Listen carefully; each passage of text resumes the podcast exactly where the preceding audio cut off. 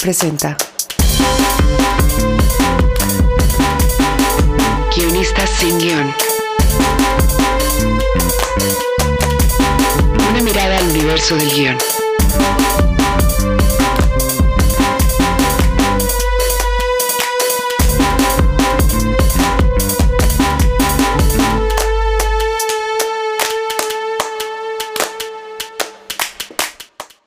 Bienvenidos a un nuevo capítulo de Guionistas sin Guión.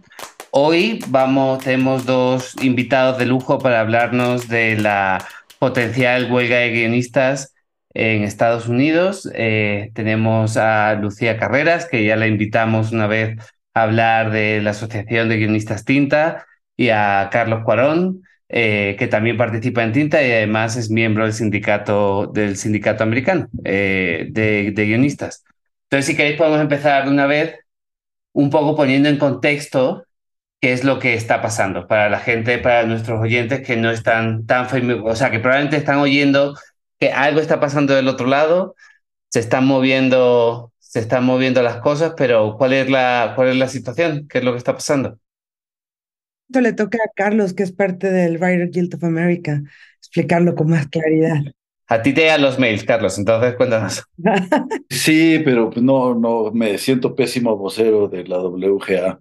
No, pero básicamente el, el quid del asunto tiene que ver con que eh, todas las corporaciones eh, del audiovisual, llámese estudios, plataformas, etcétera, han eh, ganado muchísimo dinero en los últimos 10 años. Hay que recordar que, que cada 10 años eh, eh, se vuelve a firmar el contrato colectivo, pues, eh, con, y con la industria. y, y, este, y entonces ahora se vence, eh, con la diferencia que en los últimos 10 años, pues ha habido cambios enormes en términos de las tecnologías y la distribución de producto y cómo vemos el, pues las películas y las series de televisión, etcétera, y cómo esto se ha masificado eh, y como eso pues, no, no estaba en el contrato anterior. Eh, entonces se quiere eh, poner al día, por un lado, y que la participación de, de los escritores pues esté, esté más protegida, o sea, sigue, sigue habiendo cada vez más abusos, no solo en México, también en Estados Unidos y otros países donde hay sindicatos fuertes como la WGA. Eh, y entonces, eh, pues es, eh, en el fondo es eso. lo que se cuestiona el guild es por qué si se han, han ganado dinero como nunca antes, históricamente, no lo reparten sobre todo al inicio de la cadena productiva en, términos de la creatividad. O sea, eh, se han hecho muchísimas bromas en Hollywood desde la existencia de Hollywood sobre cómo quitar de la cadena de producción al escritor. este, Y todo como quisiera, pero no se puede. Este, porque sin el escritor, pues este, eh, no hay libre, libro cinematográfico y por lo tanto, pues no habrá que filmar, a menos de, en, términos industriales, ¿no? Eh, en términos de, de, un cine más de, de, arte o etcétera, pues ya el, el, papel del guion es otro. Pero en el cine industrial es esencial y es impresionante que mm, desde el inicio de la industria gringa, que es la que impera en el mundo, Hollywood, este, eh, de todas maneras, eh, eh, todo empieza con el escritor y, y, y el escritor es el, el, peor tratado del, de la Bob the Line, hay que decirlo. Es que también luego nos victimizamos mucho, pero pues la verdad es que los escritores pertenecemos a la Bob the Line y, dentro de la Bob the Line, arriba de la línea, somos los peor tratados. Por supuesto que en muchos sentidos somos mejor tratados que, que mucha gente de debajo de la línea. Aunque no, ¿eh? eh o sea, a, un escritor promedio, un, guion en, en, este país le pagan menos que a un line producer, por dar un dato.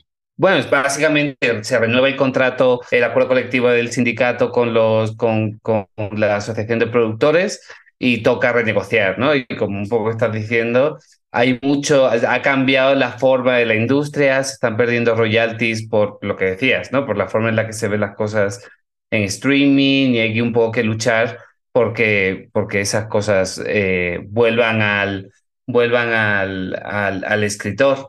Eh, que, que, bueno, Lucía, tú desde, desde Tinta se trabaja mucho un poco para, para, para generar conciencia entre los en, en, la industria, por lo menos es lo que se está intentando, de, de, la importancia central del escritor en la, en la industria.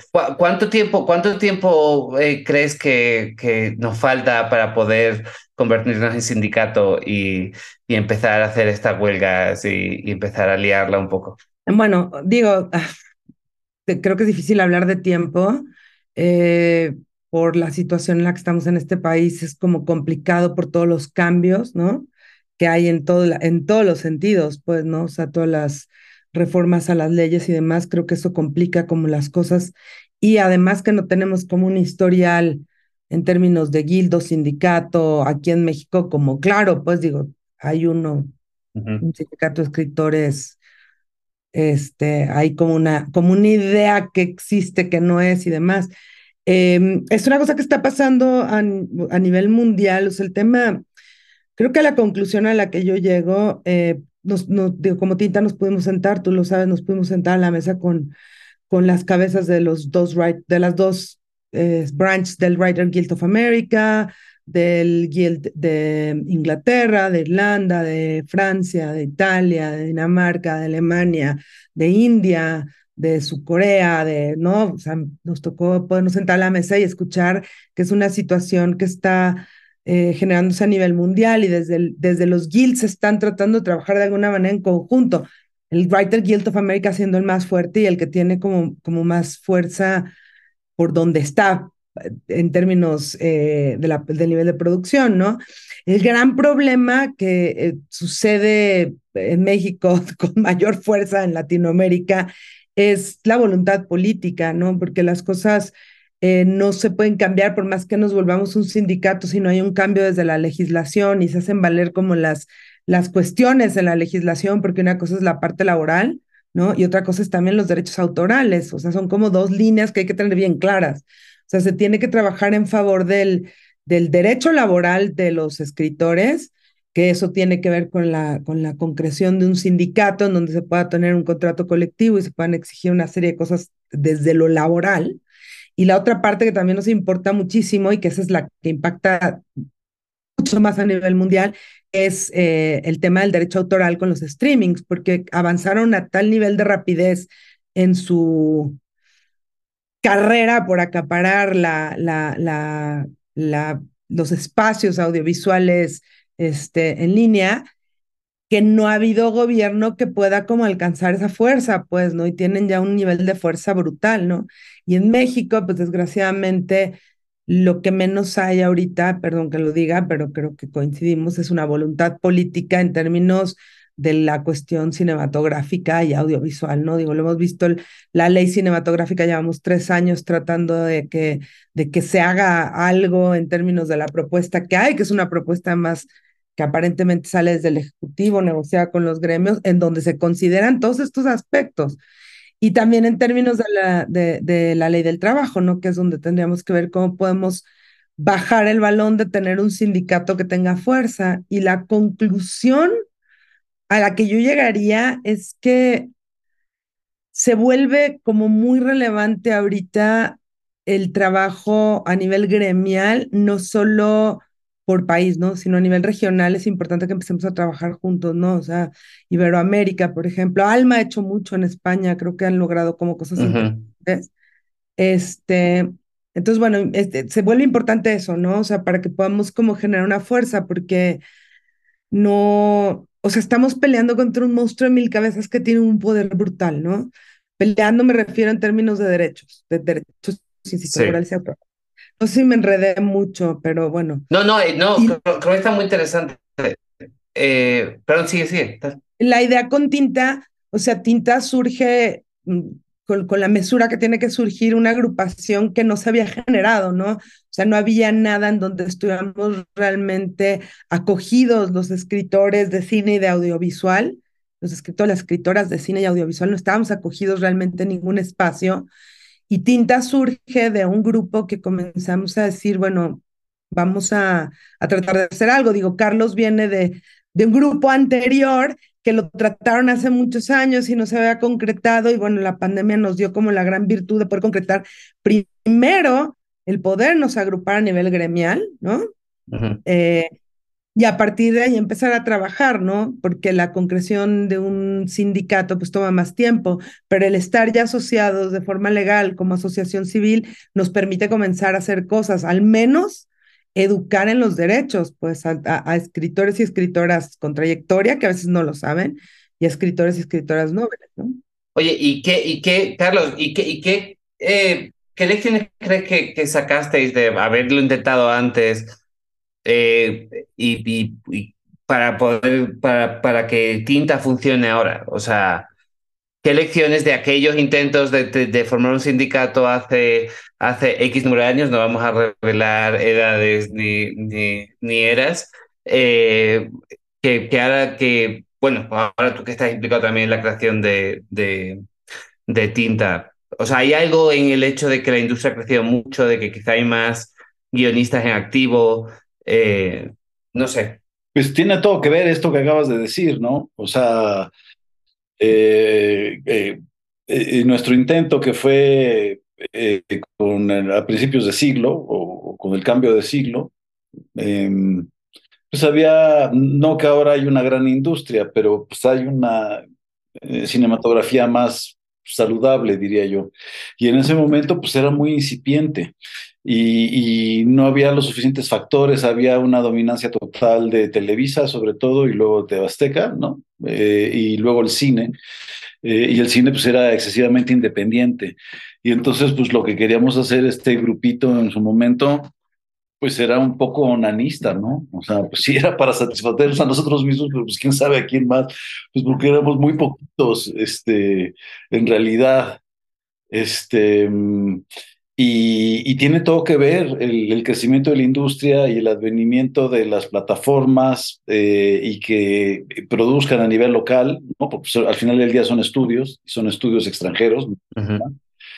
este, eh, y entonces, eh, nada, una convergencia, ¿no? De, de, que yo me empecé a enterar eh, eh, pues de, de, la idea de agrupar a los guionistas, a los escritores del audiovisual, eh, y, y, empezarme a enterar de, de, injusticias y, y, abusos y demás que, que suceden en el medio, sobre todo en la producción de televisión, porque no que en el cine no suceda, lo que pasa es que el, eh, el, el cine se produce de otra manera, uh -huh. ¿no? Este, y, y, y, y, lo hacemos como de una manera más personal, eh, y cuando es de una manera más industrial, eh, es más respetuoso, quisiera decir, sí. quisiera pensar, ¿no? Todas las producciones, por supuesto, que cuando tienes tú una producción en línea, eh, y tienes un montón de, este, este, pues de, de, de,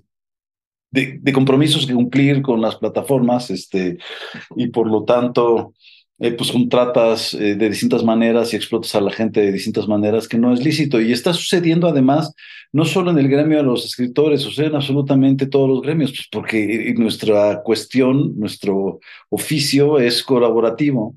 Eh, y, y, entonces, pues abusan de uno, abusan del resto, ¿no? Los abusos a los escritores son distintos, bien distintos a los de la gente en producción, eh, porque tiene que ver con que el escritor, sobre todo en México, rara vez está en el set. Eh, si al escritor se le diera el, el, el, poder real que tiene, por ejemplo, en Estados Unidos, en la televisión, en las plataformas, entonces debería estar en el set y sería otra cosa, ¿no? Eh, y, y, y, los abusos que se están dando en el set, muchos tienen que ver no solo con salarios, sino con, con horas extras, ¿no? Con sobretrabajo, en pocas palabras. Sí. Eh, y esto está sucediendo en todo el mundo, no, no solo en México, por desgracia. O sea, no, no, no podemos eh, este, eh, ir a llorar y pedir una solución, pues porque todos estamos igual. Entonces, mejor so o sea, evitemos el llanto o si queremos llorar, lloremos y deshoguémonos, eh, pero tratemos de, de, encontrar soluciones que van a ser globales, porque, uh -huh. el problema es global. porque de los pocos países que se han salido de, con la suya es, es Francia por la excepción cultural, ¿no? Eh, o sea, por una cuestión de cómo están constituidos ellos como Estado. Eh, los, digamos, salvó de esta vorágine hipercapitalista que implican los estudios y las plataformas en su cantidad de producción y, y, cómo se manejan. Bueno, yo, yo ahora mismo estoy en, una, en un cuarto de escritores eh, con escritores gringos, todos que están en el, en el sindicato, y estamos trabajando por una plataforma mexicana eh, y están muy sorprendidos por, la, por cómo las plataformas se relacionan con los escritores. O sea, están permanentemente ofendidos, cosa que para, que para nosotros es como, bueno, pues así es. O sea, cambiando la fecha de entrega, de pronto exigiendo, se retrasan mucho las notas, te piden de pronto que una entrega se adelante una semana, eh, de pronto tienen exigencias muy extrañas y ellos un poco lo que, un poco lo que, la queja que tienen es, en Estados Unidos la función de los productores muchas veces es servir como buffer entre, entre los creativos y las plataformas y tal. Aquí ese, ese filtro no existe, o sea, está totalmente, o sea, tú directamente hablas con, con la plataforma y tienes una relación con ellos. Una, eh, unas cosas que estuve leyendo sobre, sobre eh, una de las exigencias del sindicato es reestructurar los cuartos de escritores, un poco yendo hacia ese tema y que, y que se, crean, se creen más espacios para nuevos escritores. Eh, que hay una exigencia, un mínimo de, no sé, si son 8 o 10 escritores por cuarto, para, para, para que existan escritores junior y, y lo que llaman baby writers y tal. Eh, me, me, me, parece interesante, ¿eh? o sea, yo personalmente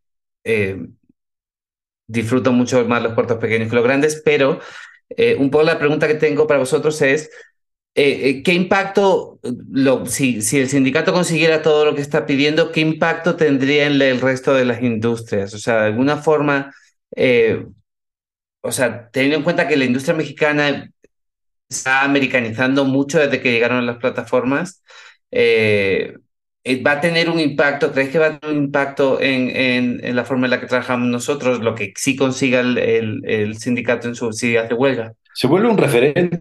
Claro. Eh, inevitablemente. ¿Por qué? Porque pues, Hollywood es la industria dominante en términos de comercio, ¿no? O sea, la más grande es Bollywood. Eh, y, entonces se vuelve un referente como todo, como, pues, como usamos la ahora sí que los modismos para escribir, este, los tecnicismos para escribir, pues vienen de allá, bien, etcétera. Entonces, eh, eh, yo creo que va por ahí. Sí. Sí, a impactar, pero lo que, una de las cosas que hemos como analizado y de repente sucede, o sea, nuestro país es un país en el que hay como eh, mucho más necesidad de trabajo, ¿no? En términos de que, bueno, de entrada los salarios no son equiparables.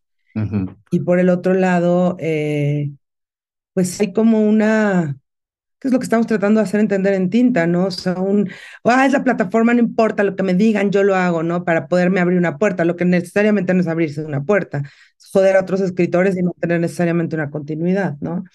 Este, más bien, o sea, yo no creo que esté como en el nivel de los productores y las plataformas donde se pueda generar el cambio, o sea, lo que tenemos que hacer es aprender de los otros, ¿no? Y tratar, o sea, como escritores y tratar de empezar a demandar en los contratos mientras no haya una posibilidad de hacer contrato colectivo, empezar a demandar en los contratos como características y como agrupaciones pedir algo, ¿no? Eh, hay mucho trabajo, pero de repente te das cuenta, a mí me impresiona mucho, digo, no trabajo mucho en series, realmente trabajo casi nada, pero pues te das cuenta que es como la misma gente y luego te enteras lo que están cobrando y dices, pues es que, claro, o sea, no te llaman porque seas el mejor, ¿no? Te llaman porque les cuestas menos, ¿no? Y yo creo que, ya a mí me parece aterrador, no sé si Carlos estará de acuerdo conmigo, pero que la producción de series en México es una heredera maldita de, de las lógicas de la telenovela, ¿no? De produzcamos, ¿no? No importa la calidad, produzcamos, ¿no? Porque la gente consume lo que sea. A mí es muy claro como en términos presupuestales, ¿no? O sea, no hay forma de hacer una serie con la calidad que se hace en Estados Unidos porque no hay los presupuestos para eso, ¿no? Y entonces es, es, chiquitear al, chiquitear al, al, escritor, ¿no? En términos de, de, de, salarios, sin pago de regalías, obligándote a firmar contratos en donde renuncias a tus regalías, incluso tienen el descaro de generar contratos en donde te hacen que, que no tengas que estar en una sociedad de gestión, ¿no? Es tu espacio natural para poder cobrar regalías, pero si estás en ese espacio, pues siempre hay el riesgo de que ese contrato sea usado para exigir el pago de regalías que está en nuestra ley, ¿no? Entonces creo que o sea, lo que tenemos que hacer es aprender de las, de las luchas. Yo eh, oía que entre las cosas que habían puesto sobre la mesa de negociación el Writers Guild of America, por ejemplo, era lo de la lo que está ahorita de modísima, lo de la inteligencia artificial, ¿no? Que hay una preocupación brutal en distintos gremios. Y digo, más allá de que no, la inteligencia artificial no es capaz aún, ¿no? De tener como o sea, puede generar un guion, pero la calidad del guion, pues es eso, ¿no? generado por una serie de clichés, cánones y lugares comunes. Pero pusieron sobre la mesa la negociación de eso, ¿no? Si hay una inteligencia artificial generando un guion, empezaron como a regular, no sé si tú lo tienes como más claro lo que pusieron, Carlos, pero era como un tema de, Evidentemente, esa inteligencia artificial está, alimentada por un escritor, ¿no? El guion que sale va a tener que pasar por un script doctor, va a tener que pasar por reescrituras, va a tener que pasar por revisiones, y entonces eso tiene una generación de derechos este, o de copyright o de lo que sea que se negocie en Estados Unidos. Y yo pensaba, claro, aquí en México estamos como 500 años atrás, tenemos que negociar nuestros derechos primero para luego sentar a la inteligencia artificial pero nos va a comer el tiempo si no lo hacemos. Y es como aprender de eso, ¿no? O sea, ahorita que se va, por ejemplo, a legislar, eh, bueno, que se tiene que legislar, se tiene que entrar con el tema de la ley cinematográfica y el audiovisual, que es lo que están agregando, y la ley de telecomunicaciones, tendría que estar eso ya sobre la mesa, ¿no? ¿Qué vamos a hacer con el avance de la inteligencia artificial en términos de derechos, ¿no? Y del que la inteligencia artificial o sea, al final de cuentas, si estuviéramos sindicalizados, es, este, habría que pagar un desplazamiento, ¿no? Si entra la inteligencia artificial y no lo tenemos. Entonces, creo que es aprender ahorita y, y, y operar lo más rápido que podamos, insisto, en la medida de que haya una voluntad política para poder ir, ir en ese sentido, pues, ¿no? Sí, porque aquí no tenemos con quién sentarnos a negociar como negocia el Writers Guild en Estados Unidos, que es una negociación entre privados, ¿no? Y, y que está sustentado por unas leyes. Aquí es, o sea, lo único que tenemos como para poder lograr algo es sentarnos a negociar con, con, pues con las cámaras para que traten de modificar la legislación y para que se, y con el Poder Judicial para que sea punitivo el transgredir las leyes, ¿no? Bueno, yo, yo sí me he encontrado con que mucha gente, igual lo dicen solo de boquilla, pero eh, sí me he encontrado con muchos productores y gente en, plataformas que, que, sí anima, que sí anima a que se formen sindicatos aquí para poder crear tabuladores y demás. Y también ha habido como una tendencia, siento, a, a, a cerrar puertas en la industria a nuevos guionistas. O sea, cada vez te piden más, cuando armas un cuarto de escritores, te piden currículums eh, de guionistas, tienen que tener experiencia, aunque luego negocien y les vayan a pagar más o menos. Eh, me da la impresión de que se están cerrando muchas puertas desde hace unos quizá medio año a gente, a gente que puede entrar en cuartos de escritores, pues están intentando hacer cosas pequeñas, con gente con mucha experiencia y a veces te vetan guionistas que son muy buenos que quizás no tengan el, el, currículum del tamaño que, que a ellos les importa y, te los, y te los echan para atrás. Sea, a mí me ha pasado un par de veces con, con Armando Puertos de Escritores. Eh, también, eh, o sea, no, no sé qué tan genuina es esta, o sea, muy de boquilla, eh, que los productores estén interesados en crear, en, en, en, que se creen tabuladores y demás.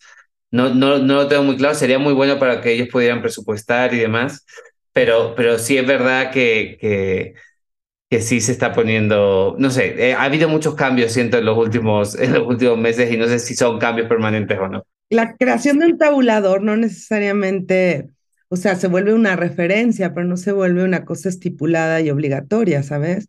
Claro, absolutamente. Y ahora, y ahora siento también que hay como una especie de, de o sea, hay o sea, si tienes eh, eh, agente o manager que negocie por, ti, te conviertes en un escritor con muchos privilegios. Em, porque, te, porque genuinamente vas a ganar mucho más que alguien que no tenga, o sea, o, tiene mucha experiencia en la industria y saben muy bien cuánto cobrar, pero cualquiera que esté entrando que no tenga eh, un manager o un representante está muy sujeto a, a, cobrar cantidades absurdas por, lo que, por, por su trabajo. También es algo que, que creo que muchos escritores en México que tenemos representantes, eh, quizá no queremos participar eh, en, en, en, asociaciones o, en, en, en, cuestiones colectivistas por eso, porque ya estamos en una posición muy cómoda en ese sentido. Pero bueno, eso, eso yo creo que a todos nos gusta la idea de, tener un sindicato. En cuanto a fechas, Carlos, eh, se dice, se cuenta que la, que el, que la huelga se podría eh, podría empezar el martes que viene, el día 1. Eh, ¿Tú sabes algo de eso? Y sobre todo, si se, si se si empezara la huelga, ¿a ti, por ejemplo, en qué te afectaría en los trabajos que estás haciendo? Pues sí, digo, está emplazada la huelga para el primero de mayo, lo cual para los gringos no significa nada, pero para el resto del mundo está increíble. no, porque es justo el día del trabajo. Eh, eh, y pues nada, o sea, es que uno no se entera, o sea, yo no sé mucho más de, de lo que se ha hecho público y de lo que he podido ver en, en, el mismo sitio de, del Guild, ¿no? Em, y, y, pues te vas, o sea, eh, las negociaciones empiezan el, el lunes, entonces pues eh, nos, nos vamos a ir enterando conforme vayan saliendo o no las cosas. Este, como siempre, en estas situaciones, pues hay, pues, pánico, ¿no? O sea, es como cuando empezó la pandemia y así, o sea, eh, eh, eh, a su manera, Hollywood está empezando a, hacer sus compras de papel de baño. y entonces lo ha venido haciendo de distintas maneras.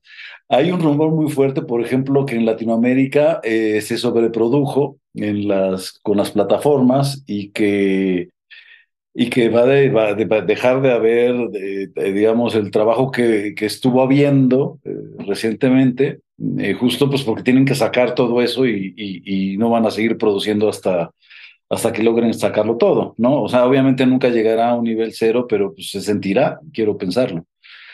Eh, y eh, y, la industria pues está súper presionada porque por primera vez eh, estamos tan globalizados, por un lado, eh, y un sindicato como la WGA es capaz de parar una industria tan fuerte como Hollywood, además apoyado por SAG, este, no directamente por eh, la DGA, o no lo he visto, aunque he oído que sí. No, la, la, bueno, la DGA ha dicho que, que no va a defender a ningún escritor que no vaya a trabajar.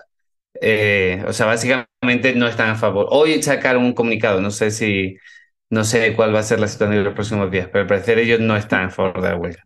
No, eh, pero los actores apoyan a los escritores. Generalmente sucede esto, ¿no? Eh, o sea, gremios apoyan a los gremios. Si hubiera una, una huelga por los actores, los escritores estaríamos apoyando seguramente.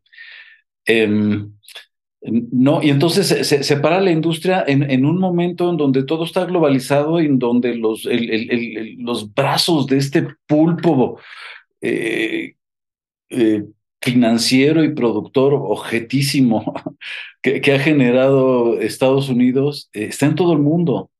Entonces, en realidad ellos van a poder seguir produciendo, pero desde afuera. Eh, eh, lo que sufre sobre todo es el mercado interno y lo que más sufre sobre todo es la televisión abierta.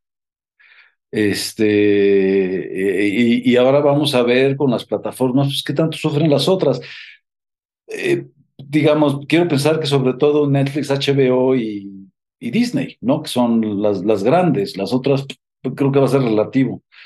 Eh, pero siempre hay una presión, siempre hay una presión muy fuerte, pues porque te llevas entre las patas a, otras, otras chambas, pues, eh, porque pues, somos el origen de la cadena. nada más que es increíble que, que, se respete tan poco al, al origen.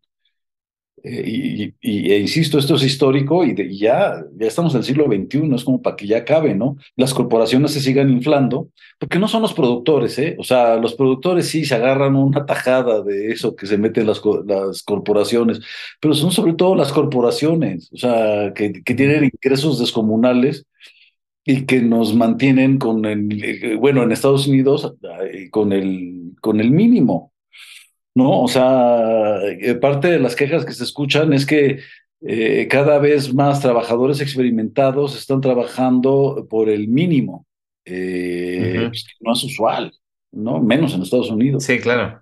este, y entonces, pues eso no lo podemos dar, no lo podemos normalizar, pues porque si no, ¿de qué se trata tener una carrera?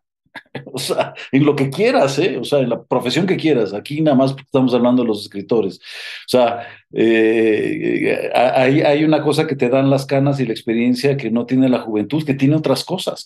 O sea, este, eh, pero para eso eh, está ese acuerdo de mínimos básicos y está muy cabrón que, pues que, que, que, nada, o sea, que estas historias de terror que se repiten cíclicamente, ¿no? Este, las sigamos escuchando a una hora en el siglo XXI cuando creíamos que, pues nada, que ya habíamos integrado a, a, la, a, la, a, la, comunidad LGBTQ, etcétera, etcétera. O sea, ya no sentíamos progres, ¿no? Ya. Y, y, sin embargo, ahí están los pendejos de los escritores. Sí, o sea, sí, sí es verdad que hay una, hay una progresión de lo que parecía pues, todo, todo, toda la cultura digital, pero se ha ido uberizando todos los trabajos y es curioso que hasta los trabajos creativos se hayan uberizado, ¿no? Eh, que, que, al final, eh, sí, es verdad, es verdad que una de las quejas que, que he leído es que mucha gente eh, eh, se mantiene en el grado de staff en cuartos de escritores, por ejemplo, trabajando por el mínimo por el que puedes trabajar en un cuarto cuando supuestamente antes había una progresión diseñada, ¿no? Después de cierto número de, de cuartos te tocaba estar en, las, en el siguiente grado y en el siguiente grado y en el siguiente grado. A mí algo, eh, vosotros que os dedicáis más, eh, perdón, me estoy peleando con mis gatos aquí, eh, eh, vosotros que estáis, que escribís más, más cine, ¿qué sentís de, de, de, de, la forma en la que las plataformas están haciendo cine? yo, en mi experiencia, yo ya, ya he hecho un par de películas para, para, para plataformas como escritor, antes había trabajado en, en puro cine, cine mexicano, que es cine independiente inevitablemente. Eh, pero, pero, ¿qué sentís de cómo, de cómo, se, de, de cómo eh, lidian las plataformas ahora con la producción de, de, cine? No sé si habéis tenido la oportunidad de hacer alguna película para plataformas. Mm, yo no, directamente para plataformas no. Eh, pero bueno, digo, viendo lo que sale, yeah. a mí, o sea, siento que es otra vez volver a lo mismo, ¿no? O sea, es como una manufactura maquila, pues, ¿no? Maquila de películas que, que podrían ser, o sea, son intercambiables, pues no tienen, que están pensadas directamente para salir a plataformas, lo que no está mal, pero otra vez, o sea, se siente eh, pobreza creativa, siente pobreza económica, siente pobreza en la producción. Y, y, a mí el gran problema, digo, pues las plataformas tienen derecho a hacer lo que quieran, ¿no? O sea, en el sentido de la calidad. Uh. Eh, pero que me parece a mí muy preocupante y es uno de los temas que también se está hablando a nivel mundial, ¿no? Desde los guilds, es el tema del buyout de, de, de proyectos que no están generados con, con, recursos de las plataformas, ¿no? Y en México una de las cosas que hemos hablado y que hay que entenderla es que el buyout de un proyecto cuando está hecho con recursos del Estado, pues se traduce en una cosa bien sencilla. El Estado está manufacturando para las plataformas, ¿no? -huh. Y que la pandemia lo generó, lo, o sea, le dio más fuerza a eso porque pues no había salida para las películas. Entonces la gente, en plan recuperar, en plan obtener alguna ganancia, en plan darle salida, pues empezaron como a aceptar eso, ¿no? Entonces, eh, y otra vez lo mismo, vuelves a lo mismo, o sea, qué padre que te contraten para escribir una película, que, que su destino sea una plataforma, que bueno, ¿no? Es una, es una democratización de, de, del consumo, pues, ¿no? En términos para la gente, o sea, es más barato ver una película en Netflix que, que ir a pagar un boleto en una sala de cine. Y si la película se generó para eso, está bien, pero el problema radica en, en tú te pagan a sueldo versión México, ¿no? Digamos, a lo mejor mejor pagado que una película este, financiada por dinero estatal, pero no te lo pagan regalías, ¿no? Y ellos explotan tu película a unos niveles porque no la explotan a nivel local, sino la vuelven global, ¿no? O por lo menos regional. Y saca, o sea, si haces los números, es, estás pues regalando tu trabajo y están lucrando con tu creatividad, pues, ¿no? Yo creo que, o sea, está muy bien, pero tendríamos que empezar, que es el tema de tabuladores, ¿no? O sea, una cosa es lo que, le, lo que tienes que cobrar por hacer una película personal con dinero de Ficine o de Focine o de, de tu bolsa, pues, ¿no? Y otra cosa es lo que tendríamos que estar cobrando, sobre todo cuando nos están manejando como si estuviéramos vendiendo un copyright, ¿no? Porque nos están quitando todos los derechos a nosotros, a los productores, a los directores, entonces chingón, ¿no? Yo tengo pedos en, en escribirle un guion a una plataforma si me paga lo que me tendría que pagar por un copyright, ¿no? Sí, sí, sí, no, 100%. Han salido varios artículos sobre la muerte de la financiación del cine independiente, por lo menos en Estados Unidos y en parte de Europa, basado en el hecho de que si hay un buyout de la película, eh, la gente que invierte en esa película no va a recibir, eh, eh, no va a recibir beneficios. O sea, que, que salir a, financiar tu película fuera de países en los que hay una financiación estatal tan fuerte es un negocio ya muerto, porque no, nadie te lo va a dar porque no hay, si va a acabar en Netflix o va a acabar en Amazon o va a acabar en, en, cualquier plataforma, nunca más va a dar dinero. y bueno, eso es parte por lo que está luchando el, el, el sindicato en Estados Unidos, ¿no? Recibir eh, royalties relacionados, eh, tengo entendido, con, o sea, que sean más transparentes con, la, con el número de reproducciones y que haya royalties relacionados con eso, ¿verdad? Tienen un acuerdo que lograron hace unos tiempos que no son royalties, son residuals. Ajá. Y que lo que hicieron, acá me pareció como interesante, que son de las cosas que ganaron, pues eh, no tiene mucho tiempo, no sé cómo esté ahorita sobre la mesa de negociación, pero habían logrado que como, como las plataformas no transparentan lo de las reproducciones y además tienen esto de los completers y los no completers y toda esa cosa con la que juegan, lo que lograron el, el Writers Guild of America era que serie que pasara de cierto tiempo en una plataforma, ¿no? O sea, como un tiempo límite, y de ahí empezaban a pagarle una, un, un, un residual a, a, todos los escritores. El tema es que es parejo, o sea, da lo mismo si hiciste House of Cards o una, o una serie como que no tan exitosa, o sea, el pago era exactamente igual, ¿no? Para todos los escritores de, de, en relación a la plataforma. Creo que eso lo lograron con Netflix con, y con Amazon o algo así, que se está obteniendo, digamos, un, pues de alguna manera un regreso, pues, ¿no? Pero porque no hay forma de lograr, o sea, lo han negociado y lo han negociado y se ha negociado todo el mundo y no hay, no hay manera de que transparenten este, reproducciones, o sea, Pueden decir lo que quieran, o sea, los únicos que lo saben son ellos, ¿no? Incluso con el tema de los completers, que es una cosa que achacan en términos de cómo pagar una serie, ¿no? Y pagar siguientes temporadas y demás, ¿no? Que, que si no es una serie que tenga realmente no sé cuántos completers y no sé qué, es, bueno, completers es que terminen de ver la serie, que terminen los capítulos, sí, sí. ¿no? Este, se vuelve, pues, o sea, es un agujero negro de información que no van a soltar. O sea, ese es su gran poder, ¿no? Bueno, y ahora entran, entra, o sea, la proyección, la idea es que entre publicidad en plataformas, o sea, que vuelva a haber comerciales, ¿no? Un poco al modo de, al modo de YouTube y demás, y que de ahí se puedan generar también ciertos royalties. Eh, bueno, acaba, acaba de unirse Jorge, que va a hacer el esfuerzo de no repetir todo lo que no ha oído. Eh, ¿Cómo estás, amigo? Muy bien, muy bien. Perdónenme, discúlpenme, vengo derrapándome de una de un Zoom que se alargó y este me imagino por dónde van ahorita esto poco que estuve escuchando, pero antes que nada quiero hacer pública mi admiración eh, a, ustedes dos, a su trabajo, al esfuerzo por por eh, por hacer que el el colectivo no eh, fortalezca, que la industria nos dé un lugar yo hablando desde la parte de guionista, pues, ¿no? Un lugar donde se dignifique nuestro trabajo, eh, y, cobremos lo que se tenga que cobrar, pero no nada más eso. Y también quisiera como deslizar esa idea, igual y podemos discutir un poquitito sobre los créditos, sobre el reconocimiento a tu trabajo, a la y no solamente a la trayectoria, sino cómo exhiben tu trabajo, cómo es permisible que, que la gente no se entere quién escribe los guiones, ¿no? En esta cosa de poder adelantar o borrar las introducciones o que, ¿no? Eh, que a la hora que termina la película en automático, la misma plataforma eh, te quita la pantalla y te, empieza a dar siguientes anuncios, entonces no apareces, ¿no? No hay creativos, no hay, no hay gente no, que, que, hizo estos, estos proyectos que también se tendría que, que proteger a, a, a, los créditos de alguna manera y sobre todo de, de series eh, o de temporadas subsecuentes. Eso a mí me, me preocupa bastante en,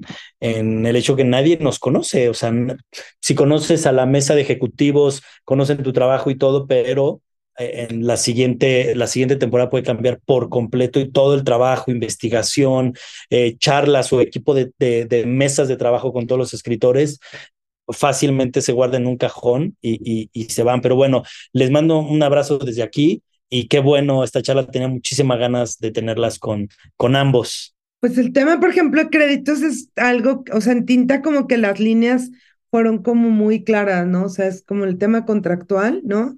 Que implica este, lo salarial, ¿no? Que implica el, el establecimiento de los créditos de manera clara, eh, realista, no abusiva y en, y, en, y en contrato, ¿no? O sea, el, yo tengo un crédito rarísimo en una serie que en mi vida, o sea, aparezco en el roller como escritura inicial. Uh -huh. O sea, digo la cosa más bizarra del mundo porque es un crédito, o sea, como de por qué tengo ese crédito, ¿no? O sea, cuando, o sea, estás hablando de la creación, pues, ¿no? Mi escritura inicial, ¿no?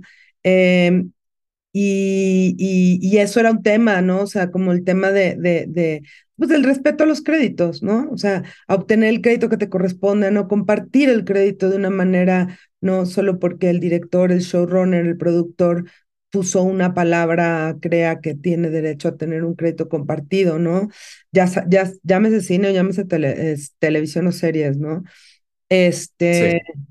créditos reales, ¿no? De creación, de argumentación, de, de, de, pues es que todo eso es como fundamental y sí es como de las líneas que tenemos, pues, ¿no? En tinta creo que es, eso está en eso, eso está en lo autoral y en lo laboral, ¿no? O sea, toca los dos lugares, ¿no?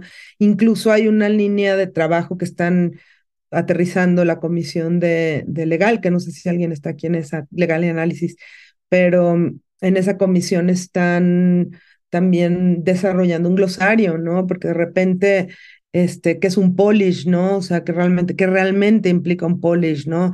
Cuántas, o sea, que hablamos de reescrituras, ¿no? Cuando hablan de tratamientos, ¿de qué estamos hablando, no?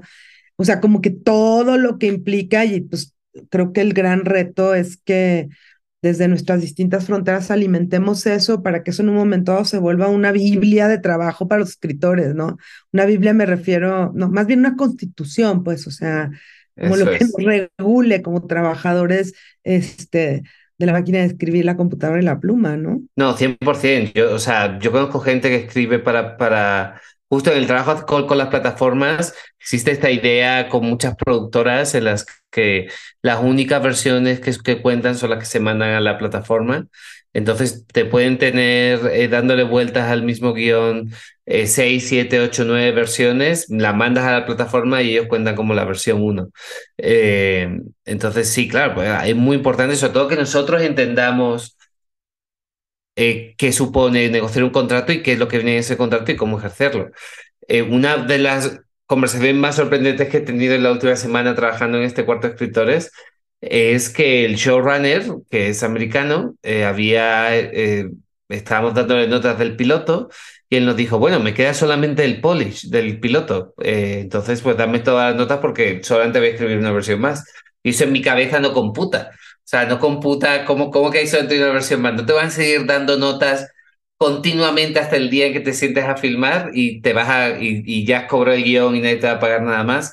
Es, es, es importante que entendamos que tenemos que que saber que hablar con propiedad y que y sobre todo que la forma en la que nos comuniquemos con los productores eh, ellos también entiendan que les hablamos desde, desde el mismo marco eh, eh, narrativo, digamos, ¿no? Yo tengo una pregunta. por ejemplo, Carlos, cuando tú... Em, ¿Qué tan, ¿Qué tan importante? Pero yo creo que hay una confusión grande alrededor de esto. Siendo, estando en el sindicato americano, eh, ¿Eso te cuenta cuando firmas contratos en México con productoras o plataformas en México o fuera, o fuera de Estados Unidos? ¿O, no tiene ningún impacto? No, porque cada guild, cada sindicato, cada sindicato tiene una jurisdicción. O sea, de hecho, hay un WGA oeste y un oeste. Eh, y yo soy miembro del WGA Oeste, o sea, el que está en Los Ángeles, no el que está en Nueva York, aunque sean instituciones hermanas, ¿no? Y me representaría la Este porque están asociadas, pues. Eh, pero eh, eh, es, o sea, es, ahora sí que es por país, ¿no? Y, y, por desgracia en México nunca hemos tenido un, un guildo, un sindicato, en términos de la cinematografía en general o del audiovisual, fuerte, aunque el STIC y el STPC fueron fuertes en la época del cine de oro, hay que aclararlo, ¿no? Este, y fueron perdiendo poder, Em, y, y, y, a quienes más le funcionaron es a los trabajadores manuales y técnicos, ¿no? Eh, más que a los demás, aunque en algunas áreas mejor que en otras. Pero nunca ha funcionado bien esta cuestión este, con los escritores ni con los directores, eh, etcétera. No, eh, y creo que que pues ya ha llegado el momento de, poner las reglas en juego y yo sí creo que los productores son los, los primeros que van a estar felices de tener tabuladores eh, eh, por razones obvias, porque eh, van a saber cuánto dinero pedir y cuánto dinero gastar, etcétera. ¿no? Son administradores, entre otras cosas, los productores. Entonces, o somos pues los, que producimos y, y, y, y, eso yo lo veo positivo. Em, y sí, ha habido acercamientos de los productores con distintos gremios ya con tabula, eh, que ya tienen tabuladores, este, porque de algo de eso sirvió la pandemia, que los distintos gremios de la cinematografía se agruparon. Unos ya estaban agrupados, ¿no? Como los fotógrafos. Eh, y, y, eso es muy positivo. Eh, eh, eh, ¿En dónde van a estar los reparos? Los reparos son sobre todo más ideológicos y políticos, o sea, los reparos van a estar en que las plataformas son estudios y los estudios representan a la MPAA, que es el tío Sam con todos sus huevotes. Y, entonces eh, van a reaccionar en contra de eh, eh, eh, lo que ellos llaman el comunismo, ¿no? Como Bernie Sanders es comunista o como Alexandra Ocasio es comunista. No, no mamen, este, pero ya sabemos que así son. y, entonces ahí es donde va a haber más reticencia, pero con dos gramos de frente van a entender que, que, lo mejor para todos es establecer las reglas del juego para absolutamente todos, no solo para los escritores y los directores, para absolutamente todos. Porque entonces ya sabes, si quieres hacer una producción chiquita, mediana, por dónde, si, me jalo a un caca grande de fotógrafo, pero a, al peor chinchihuilla, pues eso ya lo decides tú. Eh, eh esos tabuladores te, te, van a, a, dar esa realidad y, esa certidumbre, ¿no? Y, vamos a saber, eh, o sea, transparencia, que eso es lo otro, o sea, eh, vamos a saber cuánto se le paga al novato, que es lo, lo, más importante. No es tan importante cuánto se le paga al veterano. Este, lo importante es el acuerdo de mínimo básico. O sea, lo que está hasta abajo, que, que, de ahí parte para arriba. Y arriba, pues puede no haber techo. O sea, si un loco te quiere pagar mil millones de dólares porque le dirija su guion, yo no le digo que no. No, hay, que comprar ese pinche loco, ¿no? No está fácil. Este, pequeño detalle. Anda en su nave espacial yendo a la luna. Algo así. Oye, y hay como una especie de em, o sea, a mí se me ha acercado algún productor eh, gringo, eh, manager de Los Ángeles, eh, entrepreneur, como invitándome a pichar proyectos en, Estados Unidos aprovechando que, bueno, que, que, es, yo que no estoy en el sindicato y que se va a estar buscando proyecto. ¿Hay alguna recomendación desde Tinta eh, a esto? O sea, por las conversaciones que he tenido con escritores americanos, básicamente lo que te dicen es, hazlo, pero luego si alguna vez vas a entrar en el sindicato, eso seguramente lo van a tener muy en cuenta. Eh, ¿Hay alguna recomendación desde Tinta o recomendaciones personales a aquellos que estén tentados de, de aprovechar esta oportunidad para avanzar en sus carreras? Pues es que es justo lo que decía Carlos. O sea, al final de cuentas, sin ser parte de la WGA y teniendo las condiciones que tenemos, nos volvemos esquiroles. Claro. ¿No? O sea, pues volteen con los, con los latinoamericanos. Esos güeyes dicen que sí a todo, ¿no?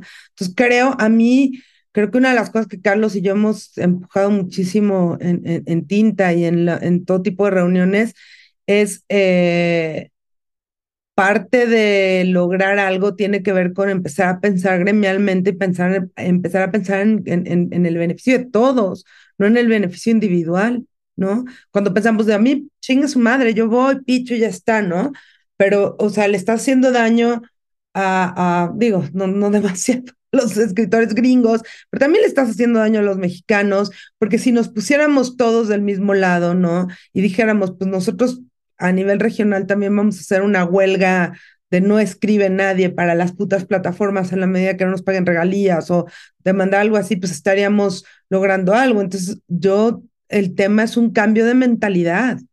O sea, a mí, si ahorita me parece deleznable, yo no lo haría. A mí me parece deleznable, perdón si ofendo a alguien, pero aprovechar la huelga en Estados Unidos para ganar un lugar.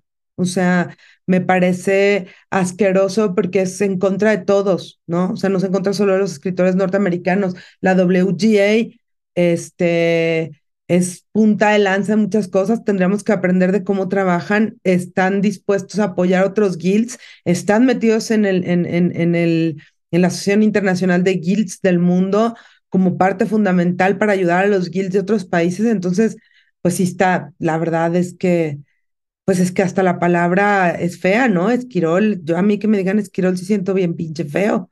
Está muy feita la palabra, ¿no? Entonces creo que no hay que hacerlo. Está terrible, pero suena algo de comer. No, es que, pero hay que agotarlo. O sea, ¿quiénes son, serían esquiroles? Eh, los que escribiesen para la industria gringa, eh, mientras hay una huelga del sindicato gringo. Ok, eso, es. lo que yo decía hace rato. Pues sí, pero el, el, el, el pulpo hollywoodense Está en todos pinches lados, o sea, las oficinas de Netflix están en la Condesa, ¿no? ¿Dónde chingados están? Eh, sí, no, en, en, en Reforma. Pues ahí estás. Hay unas torres mal lavadas de, de Mordor, sí.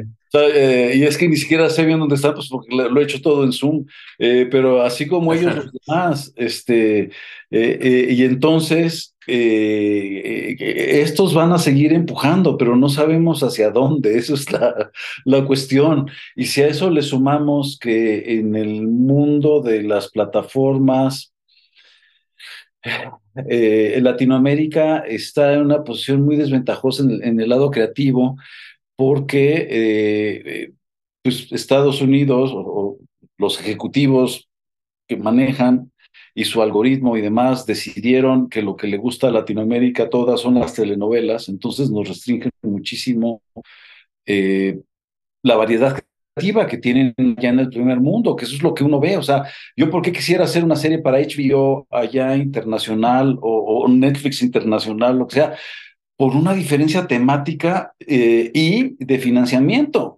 Ya lo dijo hace rato Lucía, pues mucho más lana, ¿no? Y, sí. y, y, y, te dejan hacer ideas mucho más arriesgadas que aquí en Latinoamérica no te aprueban, ¿no? Y que lo único que están aprobando son, o que han aprobado son cuestiones en general bastante convencionales y que todas doblaron las manos ya hace un rato y decidieron eh, pues mejor hacer telenovelas, ¿no? Este, son eufemismos, las todas, pues, pero, eh, eh, pero en su esquema de producción esos son. y todo, por desgracia, porque nos educó Televisa, ¿no? O sea, eh, pero y la desgracia se sigue perpetuando porque eso que creíamos que había sido prueba superada con, con cuando empezó Netflix y, que empezó a arriesgarse y luego que salió otra y se arriesgó un poquito, pues no, es el perro que se muerde la cola y entonces llegamos a lo mismo, eh, nada más que a nivel global.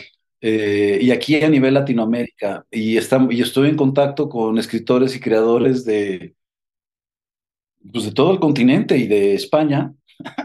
y todos estamos igual de desconcertados, pues, este, eh, porque, porque quieres tirar una idea original y va para atrás porque lo que quieren es el refrito del refrito del refrito, cuando yo no entiendo a los ejecutivos, o sea, las, cualquier proyecto que, que ha sido exitoso en general es porque fue original, no porque fue la copia de la copia de la copia, ¿no? Eh, eh, y eso sucedió en el cine mexicano con el cambiar del siglo, pues que, que, que, durante tres veranos seguidos fueron tres películas mexicanas las que dominaron el mercado de mayo a octubre, que fueron Sexo, Pudrido y Lágrimas, Amores Perros e y Tu Mamá también, que fueron tres películas súper originales para su momento y contexto. Eh, eh, y eso es lo que las hizo exitosas, eh, y eso es lo que hace exitosa una película como Nomadland, que es totalmente indie e, intimista,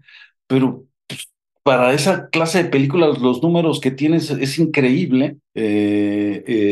¿no? Y, entonces se trata de, privilegiar lo, lo, original porque lo original te hace negocio y en cambio estamos en un sistema en donde se privilegia el miedo para hacer negocio eh, y se vuelve castrante.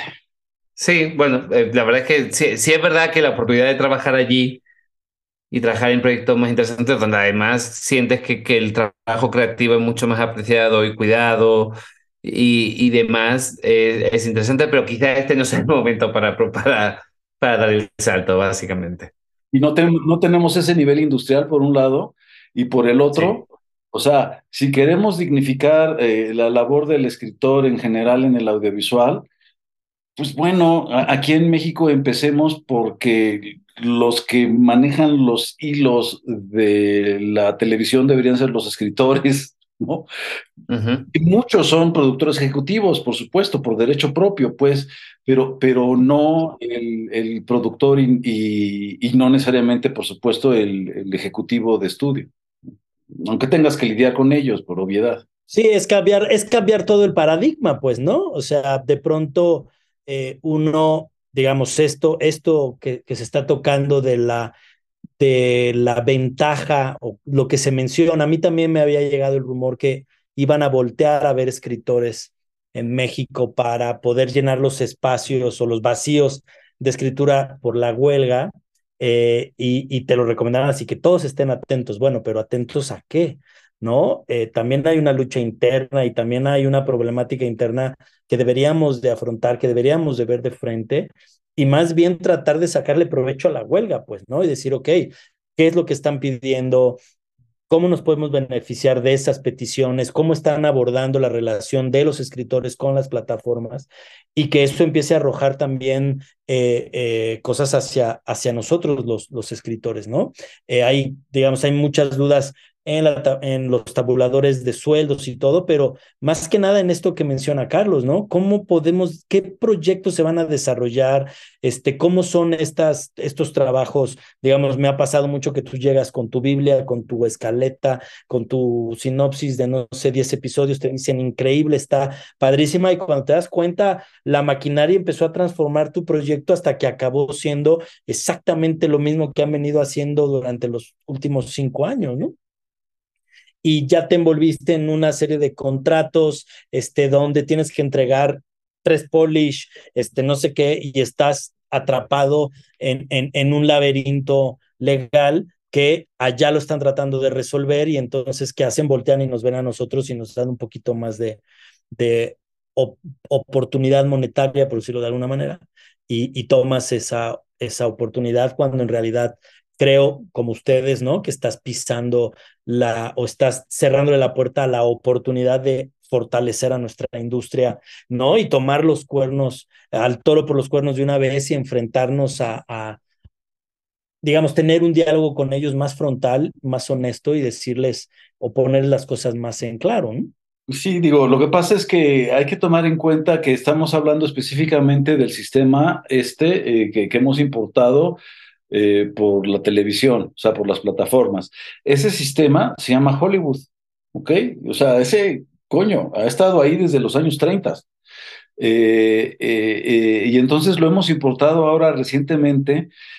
Y entonces, como todo es nuevo, este, pues todo es un desmadre. ¿no? Este, es un desmadre por un lado y por el otro, pues porque lo que define a cualquier ejecutivo en cualquier corporación es el miedo, pues porque todos tienen miedo a ser corridos, o sea, y, quieren justificar su chamba y como justifican su chamba con nosotros, es, digo, claro, no te quieren joder, pero te acaban pisando los, los, los, eh, los dedos, pues, este, eh, eh, y, y, ese sistema eh, eh, no necesariamente creo que genere buenas cosas. Hay que, hay que ver lo que ha hecho Hollywood en los últimos 20 años, en este siglo.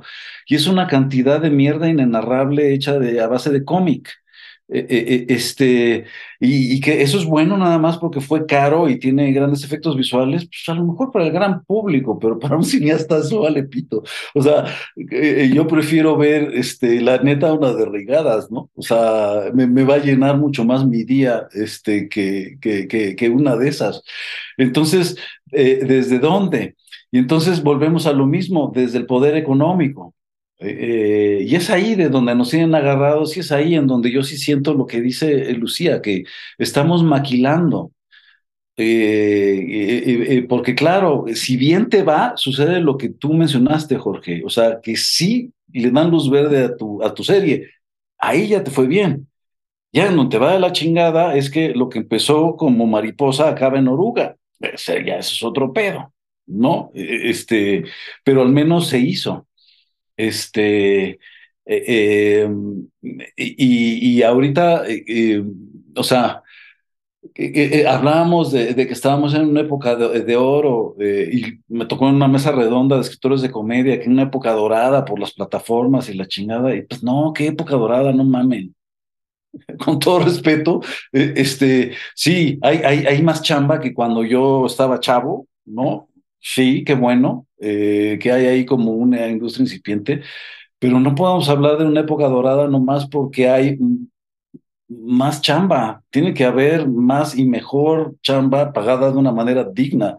E, e, este, si no, todo vale madres. ¿no? Este, eh, y, creo que nuestra postura con, con la huelga pues debería ser de solidaridad, eh, porque es una cuestión muy básica, o sea, eh, pues, eh, nos gusta que nos traten como nosotros tratamos a la gente, ¿no? Si tratamos bien a la gente, pues nos tratan bien de regreso.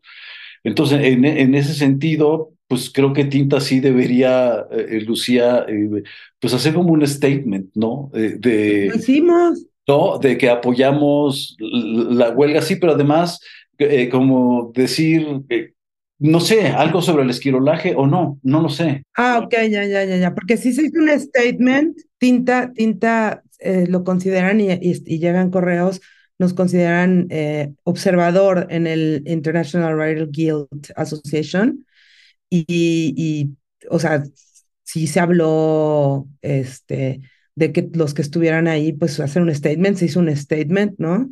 Público. Eh, dentro de las posibilidades que tenemos como tinta. Lo del esquirolaje, pues sí es una cosa como de platicar para que se entienda, ¿no? Porque pasa esto de, bueno, entonces quiere decir que no trabaje, ¿no? que me estén contratando una productora mexicana y no trabaje, y no es eso, ¿no? Sino es como el no, el no, el no aceptar las puertas que se abran en Estados Unidos ahorita, ¿no? Y porque honestamente el Writer Guild of America ha apoyado, digo, esto también es de, la, de las cosas que a mí me pareció como muy interesantes, ha apoyado situaciones como de los guilds de otros países en términos de fuerza. En Nueva Zelanda, por poner un ejemplo rapidísimo, tenían un problema porque en su ley laboral, en la ley de trabajo de Nueva Zelanda, no existía el concepto de contrato colectivo. Entonces el guild no podía tener un contrato colectivo porque no existía legalmente la posibilidad. Y entonces tuvieron como todas una serie de pues, negociaciones, idas y vueltas. Y el Writer Guild of America fue uno de los que ayudó muchísimo al Guild de Nueva Zelanda a poder lograr eso y se logró. Entonces, es la muestra de que a nivel eh, apoyo, pues nos toca apoyarnos unos a otros por lograr cosas, ¿no? O sea, si nosotros no apoyamos como, como agrupación la huelga, que no le significa nada en términos reales este, lo que nosotros hagamos en este momento, pero a futuro pues es que permite como una visión. O sea, eh, el tema es que las plataformas se globalizan, pero nosotros no nos globalizamos, pues, ¿no? En, el sentido estricto de, funcionar como agrupaciones a nivel global. Y insisto, el, el, el International Association está muy padre, pero pues están pocos, ¿no? Digo, están los más fuertes, ¿no?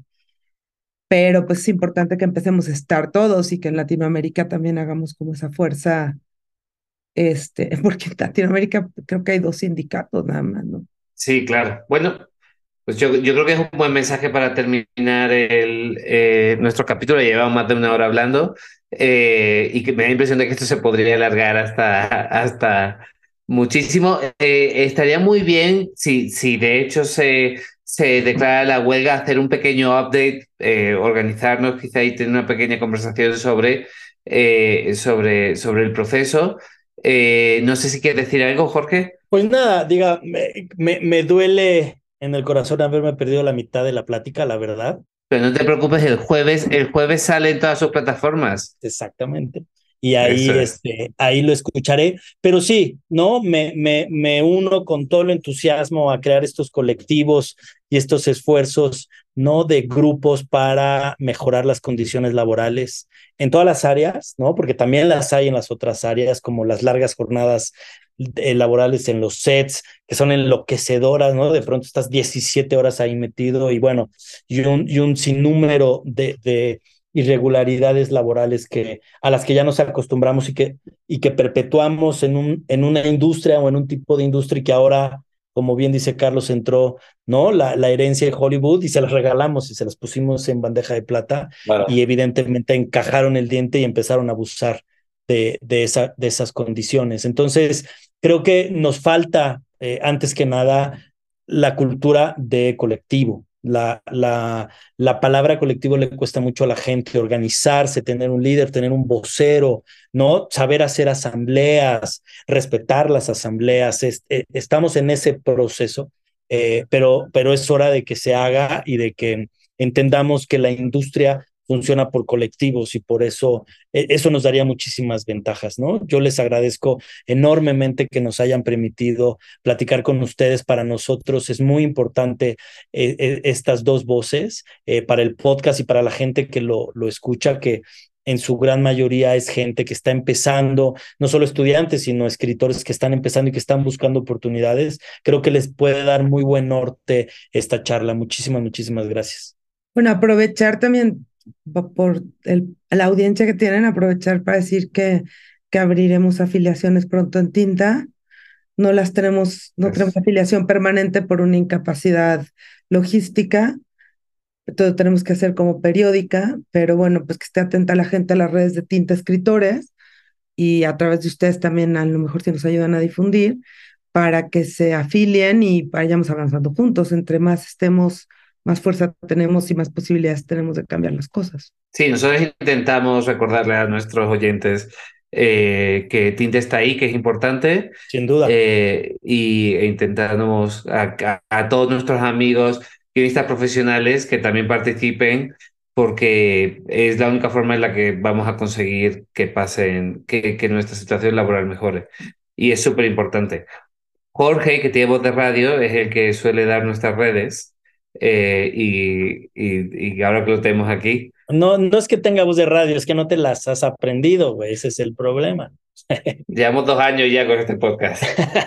Colab Historias en Instagram y Twitter, Colab Historias para llevar en Facebook.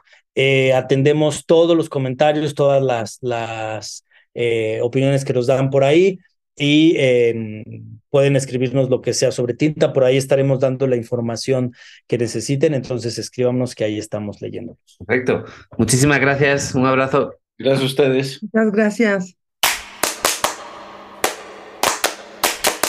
Colab presentó Guionistas sin guion. Una mirada al universo del guion. Diseño sonoro y edición. Emiliano Mendoza. Música original Federico Schmuck.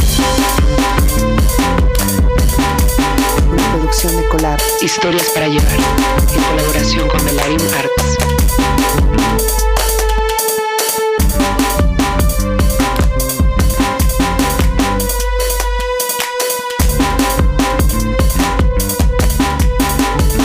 Presentado por Karim Valecillos, Josh Candia, Alo Valenzuela, Antón Goenechea y Jorge Michel Grau.